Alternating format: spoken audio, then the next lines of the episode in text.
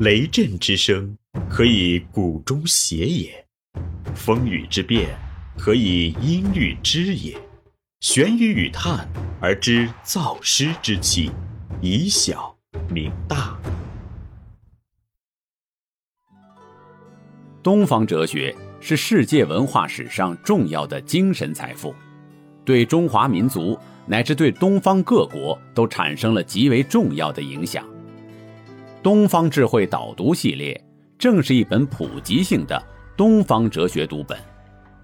欢迎收听玄宇文化独家出品的《东方智慧导读系列之悲惨世界中的逍遥人生》——庄子导读，刘丰涛编纂。第一集。庄子其人其书。庄子名周，宋国蒙，在今安徽亳州蒙城（河南商丘一带）人。《史记》说他与梁惠王、齐宣王同时，那是战国中期，与孟子基本同时。庄子在家乡做个管理国有漆树园林的吏员，时间也不长。庄子住在穷驴陋巷。有时靠编织麻鞋为生，常饿得面黄肌瘦。庄子生活贫穷困顿，却鄙弃荣华富贵、权势名利，力图在乱世保持独立的人格，追求逍遥无待的精神自由。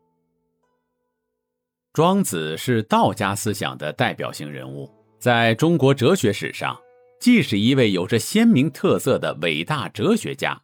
又富于诗人的气质，其著作《庄子》在哲学文学上都有较高研究价值。研究中国哲学不能不读庄子，研究中国文学也不能不读庄子。金圣叹阅遍古籍，对庄子、《离骚》《史记》《杜诗》《水浒传》《西厢记》最为推崇，称为六才子书。鲁迅先生评价庄子：“其文汪洋辟合，仪态万方，晚周诸子之作，莫能先也。”《庄子》一书，汉代的著录有五十二篇，现存三十三篇，分为内篇七：逍遥游、齐物论、养生主、人世间、德充福、大宗师和应帝王；外篇十五。骈母、马蹄、屈妾、在右、天地、天道、天运、刻意、善性、秋水、至乐、达生、山木、田子方、知北游。杂篇十一：耕桑楚、徐无鬼、泽阳、外物、预言、让王、道直。说剑、鱼府、列玉寇、天下。通常的看法是，内篇系庄子本人所作，外篇杂篇是庄子门徒及后学所作。我们初学者不必纠结于此。庄子全书思想体系大体是统一的，相互矛盾之处并不多。